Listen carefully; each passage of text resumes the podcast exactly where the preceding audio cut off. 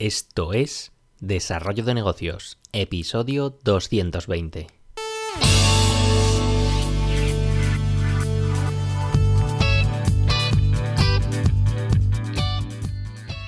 Muy buenos días, ¿qué tal? ¿Cómo estás? Bienvenido, bienvenida de nuevo al podcast Desarrollo de Negocios, el programa donde ya sabes hablamos de ideas, de casos, de estrategias, de oportunidades, bueno, de todo aquello que puede ayudarte a crear y mejorar tus propios proyectos.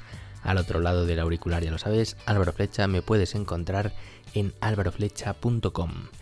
Y bien, vamos a empezar ya la semana, este lunes, con, un tema, bueno, un tema un poco reflexivo, pero interesante, porque, bueno, va de, trabajar duro o trabajar inteligentemente, porque eh, ¿cuántas veces habremos escuchado, pues, no sé, a nuestros padres, a todo tipo de personas que en la vida hay que trabajar duro para sacar las cosas adelante? Entonces, claro, eh, trabajar duro te traerá el éxito, es la clave para que un negocio triunfe. Eh, vamos a hablar sobre estas diferentes percepciones del trabajo y cómo hacerlo más eficiente. Y es que, bueno, trabajar duro ya casi casi es como una especie de mantra, una especie de tradición que ya sea de padres a hijos, de jefes a empleados, de, generación en generación, pues eh, no sé, se nos ha ido transmitiendo la idea de que el trabajo, duro es el sinónimo del buen hacer, de que hay que hacer así las cosas porque sí, hay que sufrir, hay que sudar la gota gorda, esto es lo que nos vienen diciendo mm, toda la vida. Eh, nos han ido vendiendo el sufrimiento como un, paso clave que hay que seguir en nuestra vida porque sí, porque es lo que se ha hecho siempre y así va a seguir siendo ad eternum. Eh, lo cierto es que, no conozco a nadie a quien le guste sufrir, aunque bueno, lo sabrá seguro y, aún así parece que, nadie ofrece una alternativa. Y ojo, porque por supuesto que en cualquier trabajo, en cualquier proyecto que desarrolles, habrá cosas que, no te guste hacer. Y bueno, de eso hablaba precisamente en, la newsletter de este domingo, que por cierto, si no estás apuntado, pues ya estás tardando. Pues de, esas tareas rutinarias que, aunque tengas un negocio que te encante, que te apasione, que sea lo mejor, pues esas tareas rutinarias vas a tener que hacerlas sí o sí, aunque, aunque la detestes, aunque mm, no, tengas ninguna gana, pero mm, siempre va a haber tareas que, vas a tener que pasar ahí ese pequeño sufrimiento. Pero bueno, no estoy hablando de, eso, sino del, esfuerzo que en teoría debemos poner en todo lo que hacemos. Eh, esfuerzo referido un poco a la, a dureza, al sufrimiento, se supone que, si, no es duro lo que estamos haciendo, pues lo estamos haciendo, haciendo mal. Eh, bueno, los tiempos han cambiado y al final, pues, eh, tanto la forma de pensar como la era de la digitalización, pues eh, se nos está abriendo nuevas puertas a, un mundo nuevo de posibilidades y sobre todo del trabajo inteligente, porque ya te digo, la digitalización pues está creando cada día nuevas oportunidades para ayudarnos a trabajar con menos esfuerzo. Y al final se trata de eso, de, aprovecharnos, ya que están ahí, pues de todas estas herramientas de las que disponemos para hacer lo mismo o más, incluso con menos esfuerzo. Eh, tampoco se trata de volvernos locos por ser ultra productivos, porque bueno, eh, sé de casos que, al final quieres ser tan, tan súper productivo que, que acabas hecho un robot. Pero bueno, desde luego, seguro que todos podemos realizar ciertas acciones para que nuestro trabajo pues se haga de una mejor manera, invirtiendo menos esfuerzo y, ahorrando sobre todo tiempo, que al final ya sabes que es el recurso más valioso del que disponemos.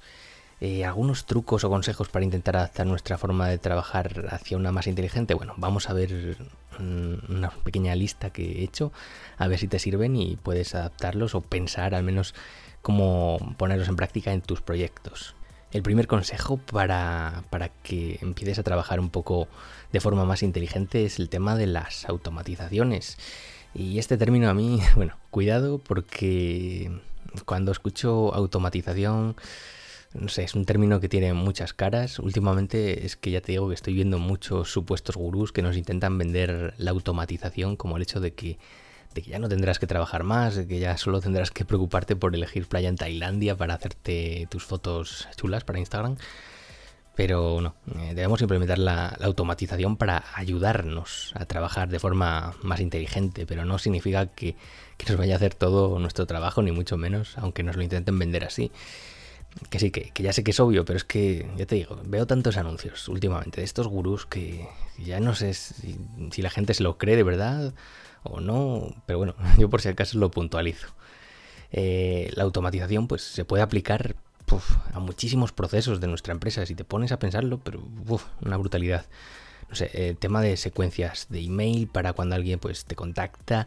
Eh, el tema de, bueno, para escribir, para escribir a tus propios contactos, a tu cualquier email, pues eh, aplicar eh, programas como alguna vez ya te he hablado de Text Expander o similares que te guardan, digamos, textos predefinidos que puedes completar de forma rápida en tus, en tus emails o aplicaciones que conectan otras aplicaciones para crear automatizaciones que son una pasada. Eh, no te he hablado, no sé si te he hablado o no, no sé, sobre Zapier, por ejemplo, que es una herramienta para este tema que, bueno, es que el tema de las automatizaciones eh, dentro de un negocio online pues ya daría para, para todos los episodios que quisiésemos.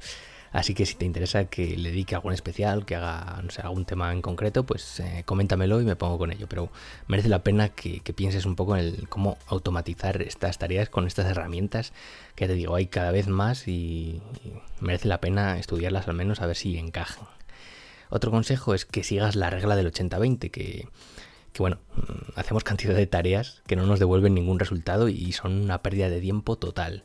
Y seguro que conoces la regla del 80-20. Bueno, ya sabes que al final el 80% de los resultados pues, provienen del 20% de las acciones. Y esto se puede aplicar no solo a los negocios, la verdad es que se puede aplicar a, muchos ámbitos de la vida. Y conviene dedicar un poco de tiempo a analizar en nuestros proyectos cuáles son las tareas que de verdad son las eh, responsables de, nuestros resultados, tanto para potenciarlas como para descartar aquellas pues, que, que no nos están aportando nada. Otro tip para trabajar más inteligentemente sería el de delegar, porque bueno, eh, delegar cuesta, cuesta, pero merece la pena, porque creemos siempre, claro, que, nadie más que nosotros sabrá hacer todas eh, nuestras cosas, o al menos con tanto el cariño como le tenemos nosotros a nuestro proyecto, pero eh, al final no delegar cierto tipo de tareas puede ser un auténtico lastre. Si podemos enfocar este tiempo a, a las tareas que son de verdad vitales para nuestro negocio, delegando pues el resto, eh, pues se nos va a abrir un nuevo mundo. Eh, normalmente todos los emprendedores pasan por este proceso de una forma similar, que ya lo llevo observando bastante tiempo. Que la primera vez cuesta muchísimo delegar con alguien, te, tendrá un miedo terrible, pero una vez descubren el potencial de delegar, pues eh, se preguntan por qué no lo habrían hecho antes. Y es que, bueno, hay muchas formas además de delegar sin, sin, riesgos. Ya te he hablado alguna vez pues, de eso, de subcontratar en, en plataformas de terceros como, como Fiverr o similares, que al final no nos cuesta mucho. Y bueno, es un primer paso para delegar, digamos, sin, sin sufrir tanto y, y, de probar a ver qué tal, qué tal te sienta. Otro tema sería el de la creación de sistemas, porque muchas veces es que nos planteamos los objetivos así, sin más, sin establecer un, plan para tratar de alcanzarlos. La clave está en crear un sistema que nos le dé todo, pues por así decirlo, bien, bien mascadito para no tener que, arrastrarnos a intentar lograr cumplir los objetivos cuando ya estemos ahí en la línea de meta y que, vamos muy mal de tiempo. Pues no, los sistemas vendrían a ser una especie de plan que nos facilitará mucho las cosas. Y si no quieres ir como pollo sin cabeza, pues deberías tener uno. De nuevo, este tema de los sistemas es súper interesante y daría como para un episodio por sí solo. Si quieres que me ponga con ello, pues lo mismo, házmelo saber y, miramos como una especie de especial para crear sistemas. Otro consejo sería que digas no a la multitarea, porque es que al final mucha gente cree que por estar pendiente de tropecientos temas al mismo tiempo, pues está trabajando de forma más, más eficiente o que está haciendo más, pero la cosa no funciona así. Eh, yo mismo pues me he visto tratando de lidiar con muchos asuntos diferentes en un mismo día y al final, en serio, acabas desesperado. Que el, resultado final suele traer nulos avances, eh, mucho esfuerzo, pérdida de tiempo y, y eso, desesperación total. Es mejor intentar abarcar menos, menos tareas, pero dedicarles el tiempo suficiente a cada una como para ver avances y no caer en esa desesperación de intentar llegar a todo. Ya te digo, yo últimamente me estoy dejando un poco caer por este lado oscuro del multitasking, pero no, hay que, hay que combatirlo. Y el último consejo, que no por ello es menos importante, de hecho es bastante interesante que lo hagas, es que, midas, midas en que gastas eh, tu tiempo para trabajar de una forma más inteligente, porque Eh, si te pregunto cuánto tiempo inviertes en cada tarea que haces, pues imagino que no sabrás qué responderme. Y es totalmente normal ya que hacemos muchas cosas distintas a lo largo del día y mucha gente pues no recuerda ya no solo el tiempo que invirtió, sino ya prácticamente ni las tareas que realizó ayer mismo. Afortunadamente pues ya es posible traquear todo lo que haces de forma bastante sencilla, hay muchas aplicaciones para ello. Eh, yo te voy a recomendar una gratuita y que funciona realmente bien. Eh, su nombre es Clockify, eh, C-L-O-C-K-I-F-Y.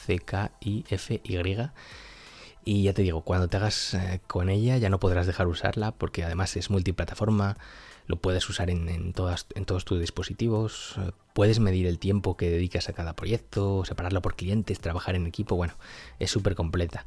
El único problema que tienes es que deberás ser tú quien introduzca a, mano, digamos, a qué dedicas los, los tiempos. Por ello yo te recomendaría que combinase su uso con otra herramienta que traquea tus acciones de forma automática, como, como lo hace Rescue Time. De esta forma, pues así vas a tener controlado pues tanto el tiempo que inviertes de forma consciente como el que, digamos, pasas por ahí sin saber muy bien en qué lo haces y que no lo apuntas y te va a dar una visión muy completa de, de qué, en qué gastas de verdad el tiempo y cómo solucionarlo.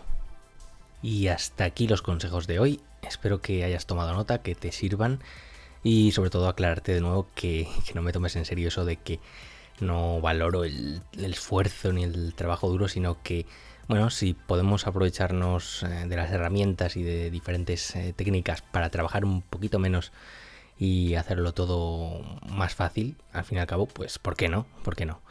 Eh, bueno, eh, hasta aquí también el episodio de hoy, espero que te haya resultado interesante. Y si es así, pues te agradezco esas valoraciones en iTunes, en iVoox o la plataforma desde la cual me escuches. Y por hoy no me rollo más, nos escuchamos mañana con un nuevo episodio, un saludo.